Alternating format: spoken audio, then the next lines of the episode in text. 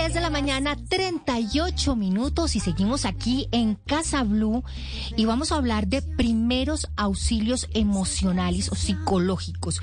Porque les voy a contar un dato. Imagínense, Anita, anote esto, mire qué tan interesante. Desde el inicio de la pandemia en el país, 6 de cada 10 colombianos manifestaron síntomas como tristeza recurrente, alteración del sueño, temores generalizados, ansiedad. Asimismo, entre el 13 de abril del 2020 y la misma fecha en el 21, se recibieron más de 18 mil solicitudes de atención para temas relacionados con salud mental en la línea de 192. Y por eso hoy aquí en Casa Blue tenemos una invitada muy especial. Ella es Blanca Mary Sánchez, es directora de Mente Sana y especialista en neurociencia y productividad. Y ella dice que todos debemos estar preparados para dar esos primeros auxilios emocionales o psicológicos. O sea, como si alguien, no sé, le enseñan a uno los primeros auxilios de darle respiración boca a boca a una persona o de si alguien se está ahogando en una piscina, que lo primero que hay que hacer, pues que todos deberíamos tener esas habilidades. Y eh, ella además dice que en el tema de, eh, de las empresas, pues ella eh, le enseña a las personas para que entre todos se pueda salir de esos problemas a los que caemos cuando tenemos ansiedad, cuando tenemos temores generalizados y cuando tenemos esta tristeza recurrente. Pues Blanca Mary, bienvenida a Casa Blue. Muy buenos días, encantada de estar con usted y más hablando de un tema que yo creo que cada vez se vuelve mucho más importante para todos. El tema de los de los primeros auxilios y el tema de de esta ansiedad. Y yo creo que Blanca Mary, eh, más, en ese momento más que nunca, que estamos viviendo como tanta incertidumbre, porque que sí, que no, que otra vez, que la, que el COVID, que otra vez eh, trabajar desde casa, que todos estábamos entrando más o menos como una normalidad y resulta que no. Esto yo creo que nos está afectando mucho y tenemos que estar listos para esos primeros auxilios. ¿Cuáles son esos primeros auxilios y cuándo hay que darlos? Bueno, lo primero es que necesitamos entender que se tratan de unas acciones puntuales que todos nosotros, independientemente de la formación o de la edad, podemos aplicar y necesitamos conocerlo. ¿Qué esperamos? Como brindarle alivio emocional a la persona que está angustiada, que está teniendo un ataque de pánico, que acaba de sufrir una situación que le pierde la estabilidad. Entonces, lo primero es entender eso. Lo segundo, antes creíamos que solamente los psicólogos, los psiquiatras eran quienes estaban preparados para tomar estas acciones.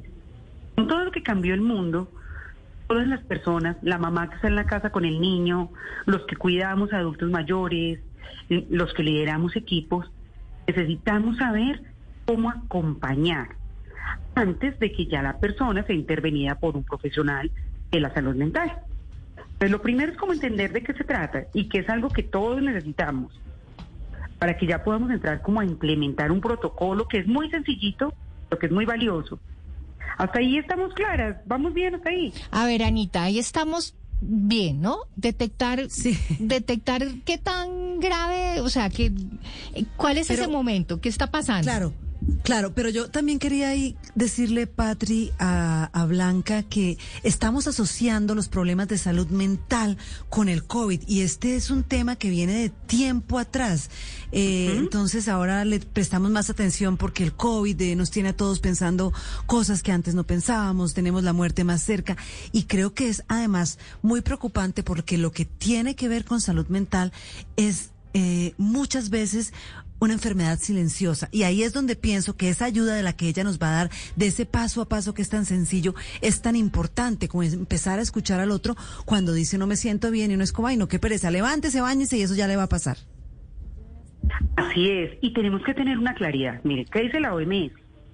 Para el 2030, la principal causa de incapacidad laboral va a ser la salud mental. Más de estrés, ansiedad, agotamiento, depresión y de ahí hacia arriba. Entonces, ninguno de nosotros estamos exentos de tener una alteración de salud mental. Así como yo digo, no, yo tengo muy buenos hábitos y yo me ejercito, puedo tener un problema físico, también, aunque yo haga ejercicio, tenga buenas prácticas, ore, medite, puedo tener una alteración de salud mental. lo cual no quiere decir que tenga una debilidad y tampoco depende de la actitud, que antes de decirles el paso a paso quiero clarificarles eso. Muchas veces alguien nos cuenta que está deprimido y le decimos, usted tiene una casa tan linda, usted tiene una vida tan bonita, sea agradecido. No depende de ellos.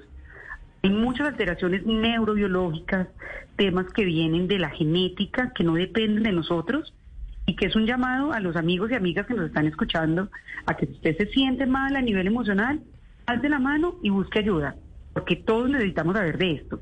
Entonces, ahora sí les voy a contar el paso a paso. A ver, yo tengo aquí papel y lápiz y estoy anotando. Muy bien. Paso uno.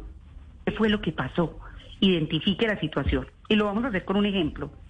Estoy en la oficina y veo que mi compañera comienza a hiperventilar. Una llamada telefónica, se angustia, pues identifique cuál fue la situación, qué fue lo que pasó. Tuvo un problema con alguien, eh, tuvo una ruptura amorosa, hubo un accidente, perdió una persona es claro qué es lo que le está pasando en ese instante. Lo segundo es conectar con la persona, pedirle permiso para abordarlo. En quieres contarme lo que te está pasando, necesitas que te escuche, cómo te puedo ayudar para que no seamos intrusivos. El primero, detectar qué pasó. Segundo, ser empáticos, pero no solamente desde lo cognitivo, no solamente que yo entienda la situación, sino que piense, ¿qué necesita esta persona? Necesita que la ayude a salir del lugar donde está, porque puede estar en riesgo con una ventana, con un balcón, con un lugar donde transiten carros. ¿Qué necesita? La llevo a un lugar donde esté más tranquila. Le puedo ofrecer un vaso de agua, pedirle que se siente, sentarme al lado. Miren que son cosas sencillas, pero para que la persona se vaya tranquilizando, tenemos que tenerlo muy claro. Decirle, ¿quieres respirar conmigo? Mira, yo sé esta respiración, como aire por la nariz hasta el abdomen, respiro lento por la boca, ayudarlo a que se aquiete. Porque cuando estamos en una situación de shock, la, parte del cerebro, la parte racional, se apaga. Por eso vemos que las personas salen corriendo o que se hacen daño. Entonces necesitamos ayudarlo a que se tranquilice. Que se tranquiliza, que ya está respirando más lentamente, necesitamos preguntarle quiere hablar de lo que pasó, no para ser terapeutas, nosotros no vamos a hacer una intervención clínica. Sí, que yo creo que eso es importante eh, resaltarlo porque muchas personas dicen, no, pero, o sea, ¿cómo me voy a meter yo aquí a, de terapeuta si yo no tengo las herramientas ni, ni de pronto estoy calificada para, para, para intervenir aquí?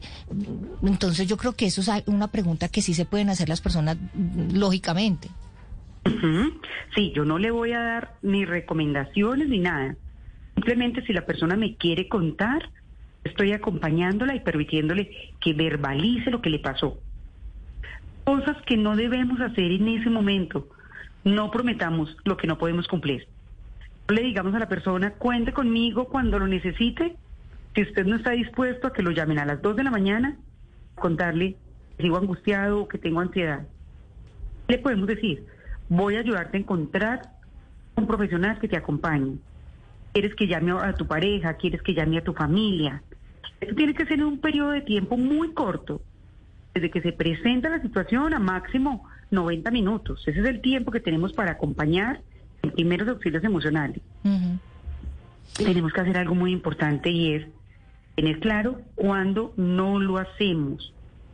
Y vemos que la persona se está agrediendo, que tiene una ideación suicida, lo que necesitamos es hacer red de apoyo con quienes estén ahí para que la persona no, no vaya a cometer un error grave. Y vemos que la persona se desconectó de la realidad. Lo que tendríamos que hacer es contención mientras que llamamos la ambulancia, mientras que llega el profesional de la salud. Pues todo eso tenemos que tener claro. Lo que hacemos acá en primeros auxilios emocionales es ayudarlo a tranquilizarse mientras que lo derivamos al profesional o a la red de apoyo. Blanca, estamos hablando de, señora? De, porque usted está hablando de primeros auxilios ya como en el caso extremo, cuando la persona ya eh, está desesperada o, realmente necesita a, un profesional. Pero si las personas están empezando y empiezan a contarle cierto, al hermano, al amigo, me siento así, tengo insomnio, eh, tengo estos pensamientos. Eh, no es bueno intentar persuadir a esa persona para que eh, vaya donde un profesional, no necesariamente un psicólogo, hay una cantidad de gente que hoy está muy preparada para orientarlas y, y de repente empezar un tratamiento. Sí, bueno, esto ya sería para algo menor. Entonces estoy en la oficina y el compañero me cuenta que tiene un problema de insomnio desde hace más de dos semanas. Cualquier alteración del sueño, del apetito, de la motivación por más de dos semanas, hay que buscar ayuda. Y sería interesante proponerle, oye, ¿por qué no buscamos un entrenamiento, unas sesiones, unas alternativas? Pero siempre hay que hablarlo en plural. Porque cuando le decimos a la persona, oye, ¿por qué no vas al psiquiatra? Sí. Durísimo, durísimo, porque la persona se siente que no vale, que no puede, que es inferior. Lo otro es, necesitamos hacer psicoeducación. Por estos temas es tan interesante hablarlos en diferentes medios. Leer de ansiedad, conocer la diferencia entre estrés y ansiedad, por ejemplo, que normalmente los confundimos y creemos que todo es estrés, mentiras que no. Entonces, documentarnos, si somos líderes, si somos cabeza de familia, leer de estos temas para poder explicarle al otro qué es lo que le está pasando. Algo muy importante es no juzgar. Es, es que es a esa iba mi pregunta. El tema de no juzgar. Y en el fondo, fondo, fondo, muchas veces cuando nos vemos enfrentados a este tipo de situaciones, todos tenemos unas ideas preconcebidas y todos tenemos como una manera de ver la vida.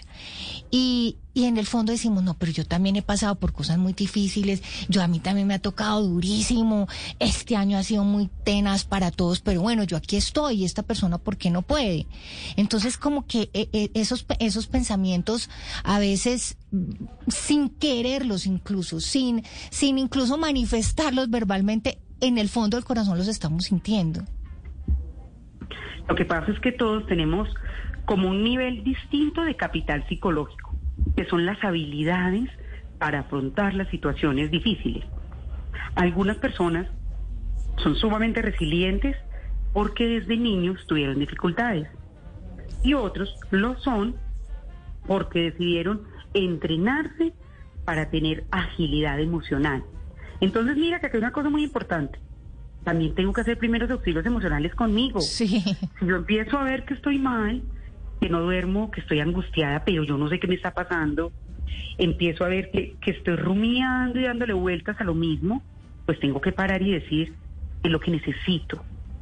¿Cuál es esa acción que, que, tengo que tomar? Necesito hablar con un profesional, necesito hablar con un, con un guía espiritual, llámese sacerdote, pastor, lo que quieran, pero alguien que sea mi red de apoyo, porque yo creo que ese es el reto que tenemos este año. Sí, pero Blanca Mary, sabe que, sabe que en el tema de, de, empezar este año, yo creo que muchos empezamos, no, yo el año pasado tenía tales y tales y tales metas y yo me puse tales y tales objetivos y propósitos y se acabó el año y nada, no hice nada lo que me tenía eh, presupuestado. Y este año entonces arrancamos dándonos también látigo diciendo, bueno, y este año entonces que si no la logré el año pasado, mucho menos este, ¿cómo enfrentamos ese año también con esos primeros auxilios de no darnos tan duro? Bueno, aquí hay una tarea que, que fue mi propósito de este año y se las comparto, y es mejorar la fortaleza emocional. Cuando las cosas van bien, para no creer que todo será así siempre. Y cuando las cosas son más retadoras, más complejas, empezar a sacar lecciones. Entonces eso podemos hacer. Bueno, si yo el año pasado tenía la meta de bajar de peso y no lo logré, ¿qué me impidió hacerlo? ¿Qué pensamientos? Qué comportamientos, incluso qué relaciones. Si tengo ahí mi amiga con la que me voy a comer postres siempre, bueno, ¿cómo manejo esto para que no vuelva a caer en lo mismo? Entonces, lo primero, identificar una sola meta. No se pongan más de dos porque luego nos frustramos por allá en agosto. Una sola meta y comenzar a trabajar desde lo emocional. Porque quiero esto? ¿Cómo me quiero sentir cuando lo logre? ¿Y qué pensamientos me bloquean? Porque es que miren que muchas veces la ansiedad misma es la que no nos deja avanzar en las metas. Porque no, yo quiero ser mejor lectora. No, y si no lo logro, y si no soy capaz, nos llenamos de tanta angustia que nos paralizamos. Entonces empezar a escuchar lo que estamos pensando, no creernos todo lo que pensamos y tener alternativas.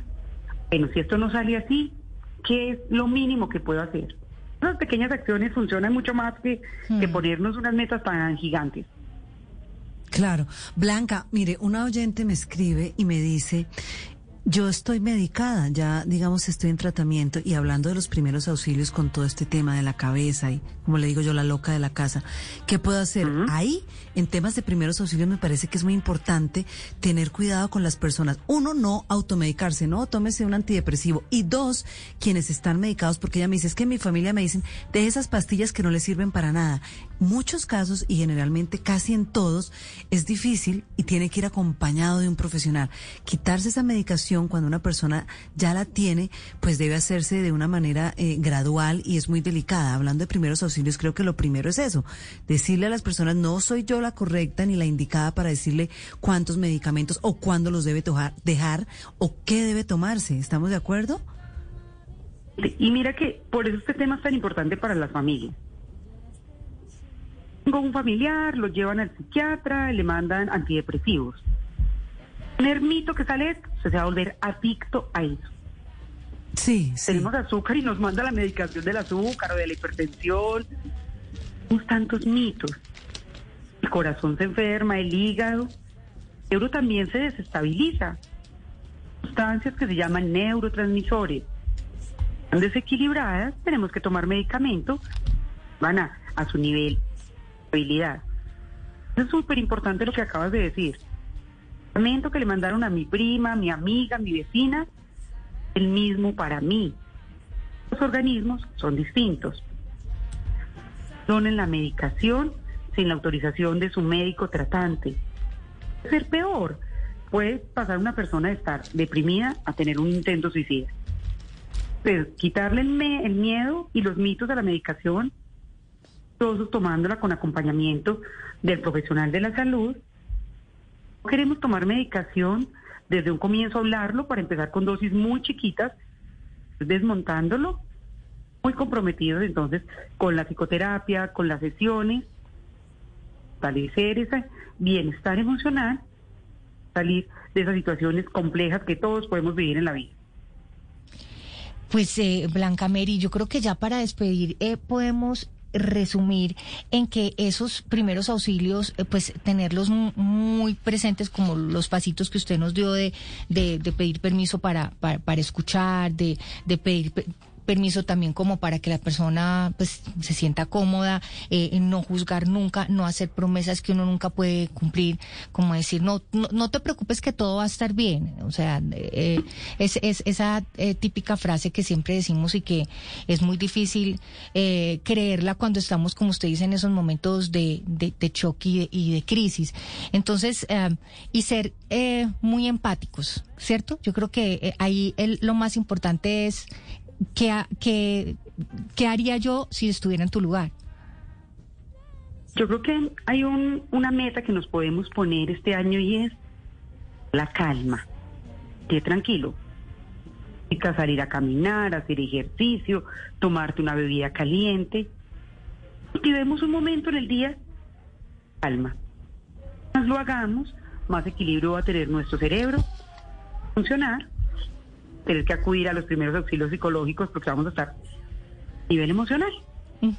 Pues Blanca Mary Sánchez, directora de Mente Sana, mil gracias por estar con nosotras aquí en Casa Blue, hablando de primeros auxilios psicológicos o emocionales, de lo que debemos saber siempre para escuchar y ayudar a los demás.